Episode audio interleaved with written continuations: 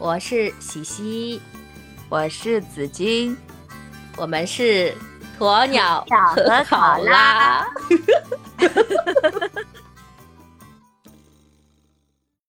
Hello，大家好，我们又见面啦。Hello Hello，大家好，又到了黄梅天。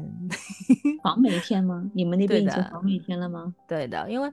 嗯，可能还没进进梅吧，但是已经非常湿了。我们那个地下车库就整天有两个大风扇在那边抽湿，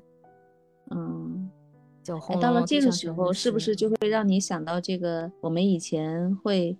复习备考的时候啊？这个时候是不是都是什么期末考试啊，或者过两天就高考啊，都是这个季节里面的吧？对应该是。对对，然后呃，不同阶段这个六月份总归是有不同的心情，嗯，毕业季是不是？对的，毕业季、高考季。哎，我们这个节目可能播出的时候，是不是也刚好要轮到这个时间点了？对啊，我们现在就是七八九嘛，是吧？今年是不是会往后啊？嗯，上海是往后的，其他地方应该正常吧？这期的话题就来聊一聊关于高考的事情。这个话题算严肃吗？那不算严肃吧？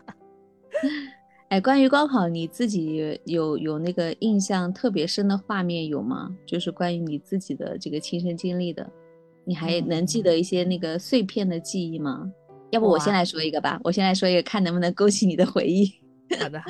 因为我记得那个时候天气是特别的热嘛，然后我家其实离那个学校，就是我们的中学，也就是当时的考场嘛，是很近的，就步行可能就五分钟的距离。然后他那边打那个下课铃，我们那时候是钟，就是一一个很很大的一个钟，就是当当当，就这个声音在我家都能听到的。所以其实我自己上上学放学是完全没有关系的。但是嗯我记得那个我我爸我妈还是就是对这件事情非常的正而重之，所以那天我爸就是还是接和送我的，就整个全程都是有接送的。然后特别热的天回来以后，发现那个西瓜就已经冰好了在那边了。然后呢，嗯、就可能他们都有点那种小心翼翼的态度，不会去直接去问你，哎，怎么样啊什么什么，就好像有点那种那种小心翼翼的氛围。就是我回想起来，然后还有一个细节就是，我回到家以后就。他们把那个洗脸水都帮我打好，然后说：“哎，赶快！你看你这满头大汗的样子赶回来的，那个那个下午还要考呢，你赶快去洗把脸吧，然后吃点冰西瓜。”然后我就记得那个镜子里面的自己的那张脸，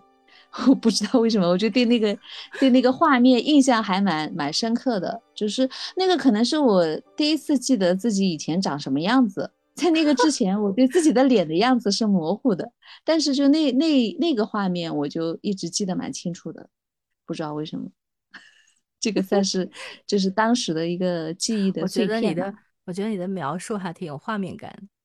嗯，我已经忘了，我我我已经忘记我只记得我只记得那个高考的那个前一天，好像我爸爸带我去那个呃那个地方 踩了踩点，嗯嗯，对，那个时候通常会这样哦。然后嗯那个考场跟我的学校很近，我爸爸就把我送到那个考场，中午好像是在外面吃的东西，然后嗯下午不是继续考嘛，上午下午，反正我我真的印象不是很深了。嗯，但是但是我会觉得高考，因为感觉是我没有发挥好的 考试，有一点点 不堪回首。嗯，特别是那个就是高考那几天，我好像身体也不太好，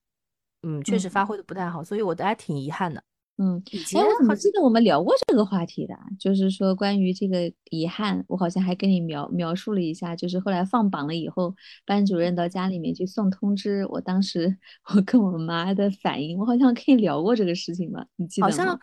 两行泪。好 像那个时候我是觉得啊，就是好像真的是人生的一次重大的一个转折，嗯，就感觉把它真的放的比较重的位置，所以这个嗯结果对于我们全家人来说，都是一个非常最最重要的一件事情。不过现在想想啊，高考啊确实可以改变人，但是呢，也不是说绝对的能改变一个人。嗯，嗯，很多没有考是是，唯一的机会，对吧？是这个，但是是这个，但是相对来讲的话，还是嗯能改变改变很多东西。比如说偏远山区的一些人啊，他通过高考就到了一个大的城市来生活啊什么的，这种还嗯是还是蛮多的。所以说，我觉得还是能改变，但是对我的改变不是特别多。本省的一个学校，然后考也蛮多的呀，因为在那之前你没有离开过家，你到了那个时候就到另外一个城市里面去生活，而且那那个几年，那个四年在外面的这个学校生活，对你来说是你整个人生来说是你目前为止，对吧？就是长期在另外一个城市生活的一个唯一的经历，所以对你来说应该还是蛮特别的吧？嗯，对于我来讲还是记忆深刻、比较美好的那个四年。虽嗯然说你说学业方面能真的学到什么东西，因为文科生嘛，你如果不是说到了大学以后特别特别特别的努力的话，我觉得大部分的大学来讲的话，你没有什么实质性的能够得到的一些技能。实话实说啊，嗯，可但能是是我我们那个层层面吧，我们那个层面的学校吧。对对对对，所以所嗯以我现在感受感受颇深的，就这几年我觉得变化特别大，因为这几年嗯。从中考开始，它好像那个人数就控制的比较严，像我们这边，像我现在所所居住的城市，它好像只有百分之三十五到四十的人是可以考上高中的，大部分的嗯。人他都是不能考上高中的。我记得我那嗯个时候好像班级里起码有，因为我那个时候读的初中是不是一个好的初中，但是重点的初中的话，基本上百分之八十的人都能上到高中，而且我们那个时候，嗯，没有这么低那个比例，现在就嗯特别低。我们那个时候好像是扩招的，分流，就是会他那个思路不一样了吧？他就会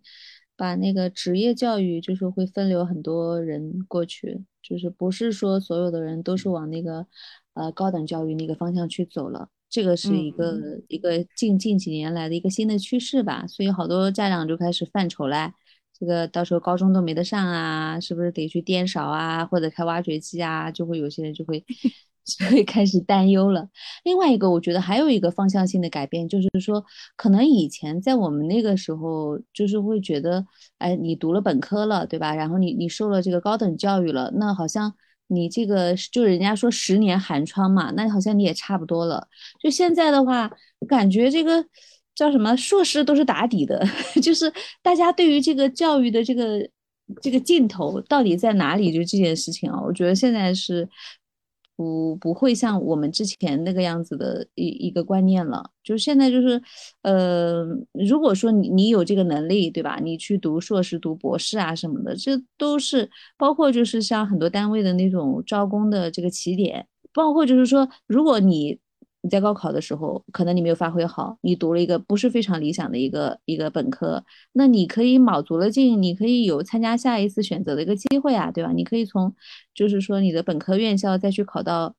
别的更加理想的一个院校去读硕研啊，这个也是可以的。但以前的话，就好像这方面的这个观念就没有那么的强烈，就就好像觉得，哎，可是我考上大学了，我可以放松了，就更多的人是这种想法。可是你知道吗？高考还是一个非常非常重要的一个，对对于现在呃就职的一个市场来讲的话，高考那那个环节是非常重要的，因为比较好的那个体制里的企业，还有一些包括银行啊什么的，就是父母眼中的好工作那种。如果说要招编制内的那个的话，它不是说看你的最终学历的。就比如说你是一个北大的硕研的一个毕业生，他肯定是要去看你的本科在哪里读的。那如果说你的本科是在一个二本的院校，他就不会要你。我们公司九八五、今年二幺幺什么的，是吧？对，如果嗯打底二幺幺，如果你他是只招硕研的，硕研的话嗯你是硕研，但是你的本科打底二幺幺，他是不会招那个普通大学，你又考上北大硕研，他看不上，他就不会招。包括现在嗯的那个小学的老师，居然也是非要这样的。就现在压嗯力、竞争就可能越来越大了。我不知道这个是我没有研究过这么大的课题啊，但是我不知道是为什么会这样，可能是现在内卷啊 卷成这样的，我也不太清楚。嗯，嗯但是但是我是觉得吧，这个这个现在越来越多的人可能会选择职业道路，就是说你职业的那个，就是不是上那个，嗯，不是上那个综合的那种大学，可能上一个专科的大专这样子，好像就业形势还是可以的。哎，我今天刚好在听那个《乔家大院》，然后嗯。它里面一开始就是，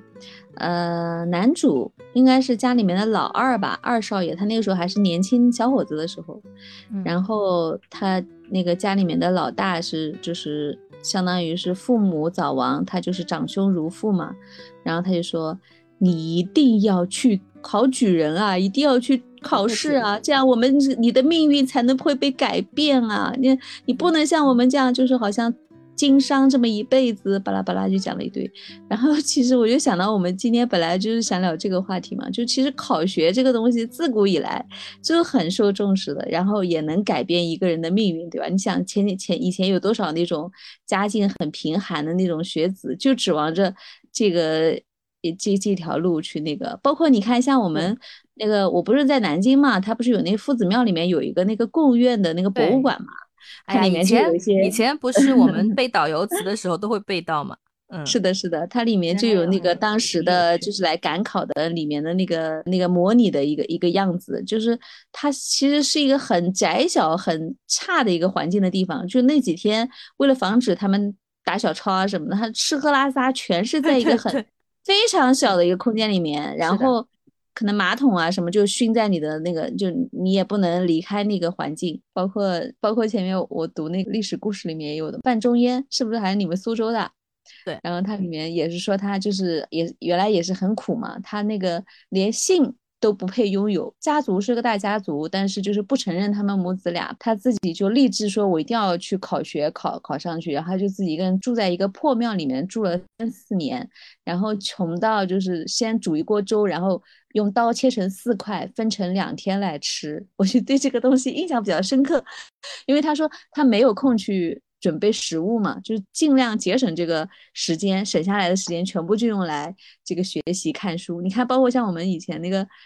就是老祖宗留下多少那种典故，对吧？什么什么头头悬梁锥刺股，就各种，然后什么借用邻居家的灯光了，外面的雪地的这个反应的那种光哦，很多这种贫寒学子的故事，因为他可能真的就能通过一场考试，能改变他前后的这个命运，而且也是一个唯一的一个途径，是不是？确实是这样子的。那个就是我我。最近有一个同事嘛，正好聊起，我觉得他说的一个话，我觉得还是对我蛮有触动的。我以前对这个颇不以为然，我总觉得，哎呀，小孩还是要让他快乐哈，然后不用逼他太紧或者怎么样。然后那天就说起他儿子嘛，他就规定的很严嘛。我说你把小孩逼得这么苦啊，有什么意义呢？然后他就说，他说连读书的苦都吃吃不起的话，那接下来在社会上他能吃什么苦呢？哎，我后来想想这句话，我觉得还是挺。挺有挺对的。我以前就是一直觉得啊，小孩的教育啊，比如说你去应试这个考试这个东西，我以前有一阵子，虽然我的那个这个不是特别偏执啊，这个观点就会觉得，哎呦，这个小孩真是苦啊，怎么怎么怎么样？因为小的时候会经常会有一些，包括那个以前说到明清那个时候的科举考试考八股文啊什么，不是我们那个中学的那个课本里都会说嘛，什么哎就万恶的这个制度哈，怎么怎么样？那个考八股文一点意义都没有。但是我觉得在某些。某些层面上来讲，你寒十年寒窗，他读的可能不是一个真正的那个知识，而是读的是一个人的意志，就冲着一个目标，我一定要达到那个目标。那相对来讲，这个真的是一个比较公平的一个制度，就特别对于寒门学子来讲，我觉得这个还是还是一个比较，特别是对于一个特别大的国家，然后每个地块、每个省，它的经济发展都不一样，嗯，所以全国统一的这么一个。科举制度包括现在全国统一的一个考试，我觉得相对来讲还是比较公平的。其实你找不到另外一种公平的一种。对所有的老百姓都公平的来讲的话，这个一个考试制度是相对来说公平。因为你如果你住在大山里，那你有这个几本书，你拼命的读，很认真的读，可能说你没有经过补课，或者说现在所谓的寒门已经不能出贵子，但是你至少是可以考上一个本科。你可能说你可能说达不到说你一定要考上九八五，但是你如果说真的是很认真很认真的去刷题去读，去很刻苦的去钻研的话，你就。有可能就是能考上一些本科，对不对？然后到大山以外的 另外的城市，或者家里家境贫寒，但是我还是能够改变自己的命运，通过这个读书。我觉得这个相对来说还是比较合理的。所以说，我觉得这个就是对于像我们这样的一个国家来讲的话，嗯，所以说有有的时候说一个制度看上去。它可能有诸多不不太科学、不合理的地方，但是你细究，它经过长期的这个演化而来的，到最后现在还存在，不是存在即合理吗？它还是合理的。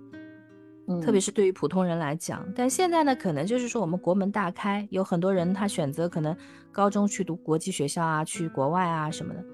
嗯，但是但是对于就是说比普通人来讲，我觉得这个高考还是比较 公平的一个事情。嗯。然后现在的用人单位，我我因为我是做客户的嘛，那个政企客户的嘛，所以说有的时候会跟一些人事啊什么聊，就是他们现在招工，哎，跟以前不太一样。以前都说，哎，我要招招一个就是有工作经验的，或者说怎么样，哎，他们现在反而会招一些嗯应届的毕业生，因为他们在这个。工作当中会发现，应届的毕业生比所谓的一些就是好多工年的工作经验的一些老油子，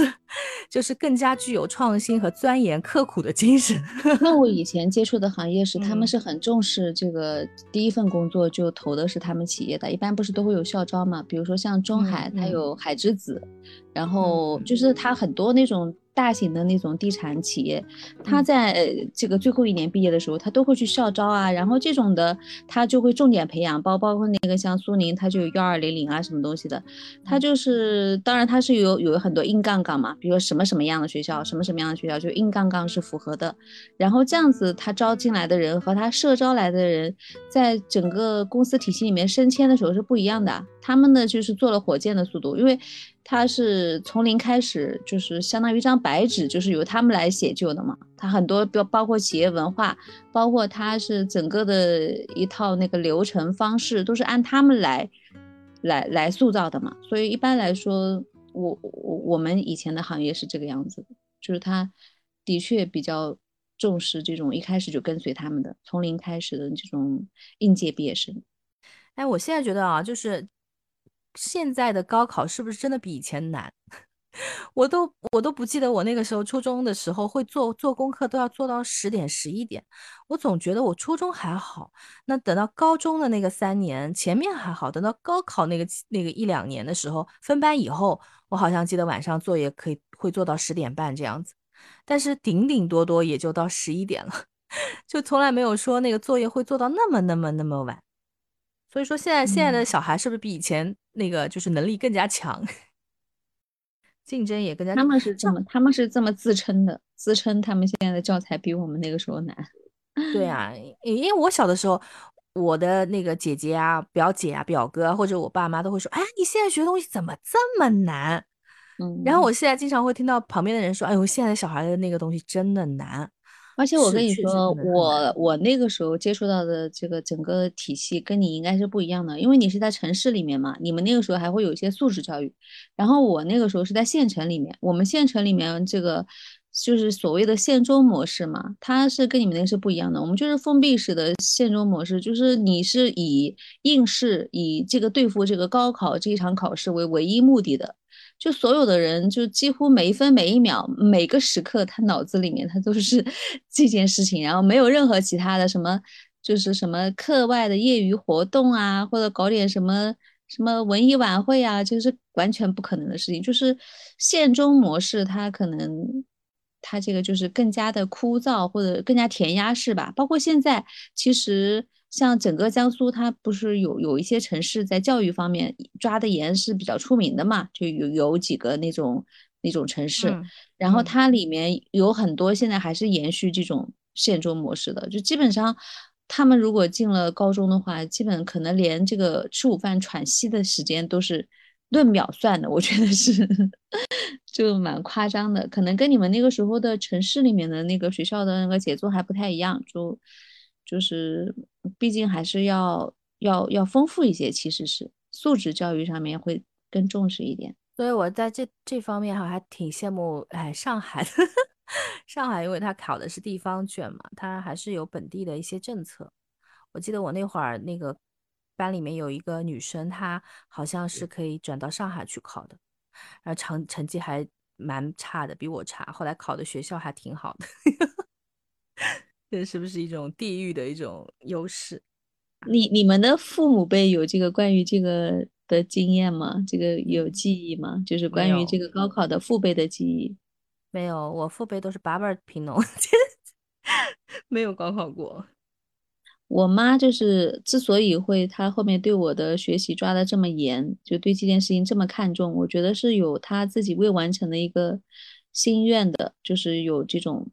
遗憾，所以想要在我身上得到实现。我觉得我分析一下，应该是一种隐含的原因，因为她那个时候刚好是逢到那个特殊的年代嘛，她是高二的时候，全国的高考就叫停了。然后他就不得不去这个上山下乡啊，就去下放了，就到一个农村里面待了八年吧，可能是。等到他可以就是恢复高考，应该是七七七八年那个时候嘛。当这个时候他可以回来的时候，他已经年纪老大了呀，然后已经应该是回城在那个厂里面的那个卫生所里面，就是已经工作了。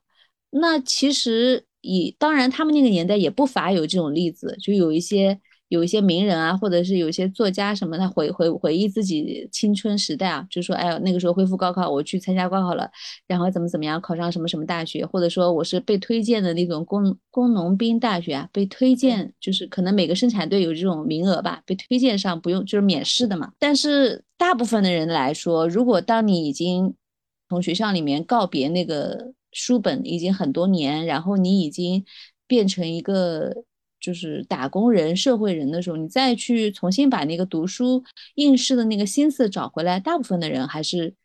做不太到的。所以只有少数的可能意志特别坚定的佼佼者，他才能恢复高考的春风，才能惠及到他们吧。然后我妈那个时候就等于她的那个梦，就高考梦就这么碎了。在家里面的兄弟姐妹里面，她可能算是在读书方面还稍微小有天分的，尤其是。他可能反而是理科比较好，他那个，所以他当时其实是已经开始高二的时候已经开始复习了嘛，所以他就提起偶尔提起这个事情的时候，他还是有遗憾的。所以他还是一个比较厉害的人，还读过高中。嗯，对啊，他读过高中，然后所以他后来就对于这个教育的这个事情啊，就是非常在意的，就包括我小时候这个。我小时候的早教就是由我妈自己独立完成的，然后所有的每一学期的每一学期，她都会提前给我在假期里面先预习好，然后先要把那个课本借过来嘛。那个时候又不舍得买新的嘛，买两套不是浪费嘛？就去去那个高年级的那个同事家里面，或者是那个邻居家里面去借那种旧的课本，说三年级就把四年级的课本先借过来，提前先帮我预习假期。哇塞，你好幸福啊！所以。所以，我妈她的对这个事情，而且包括我妈，她现在就是对那个所有的这种某某某教授说，学霸是这样养成的，或者是什么 养有什么什么好习惯就可以就可以提高学习。他们凡是看到这种东西，都要在群里面转给我，你知道吗？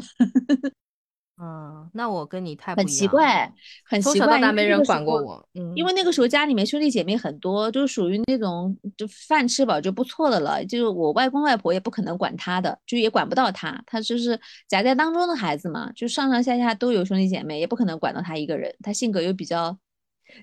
然后呢，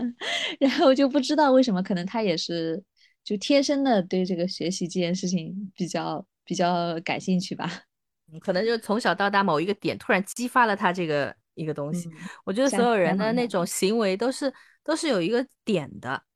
是的呀，说不定在家里面得不到重视，但是有一次有稍微考得好一点，学校里面被老师夸奖了、表扬了，他就觉得哎，这个东西能让我有可能嗯很开心。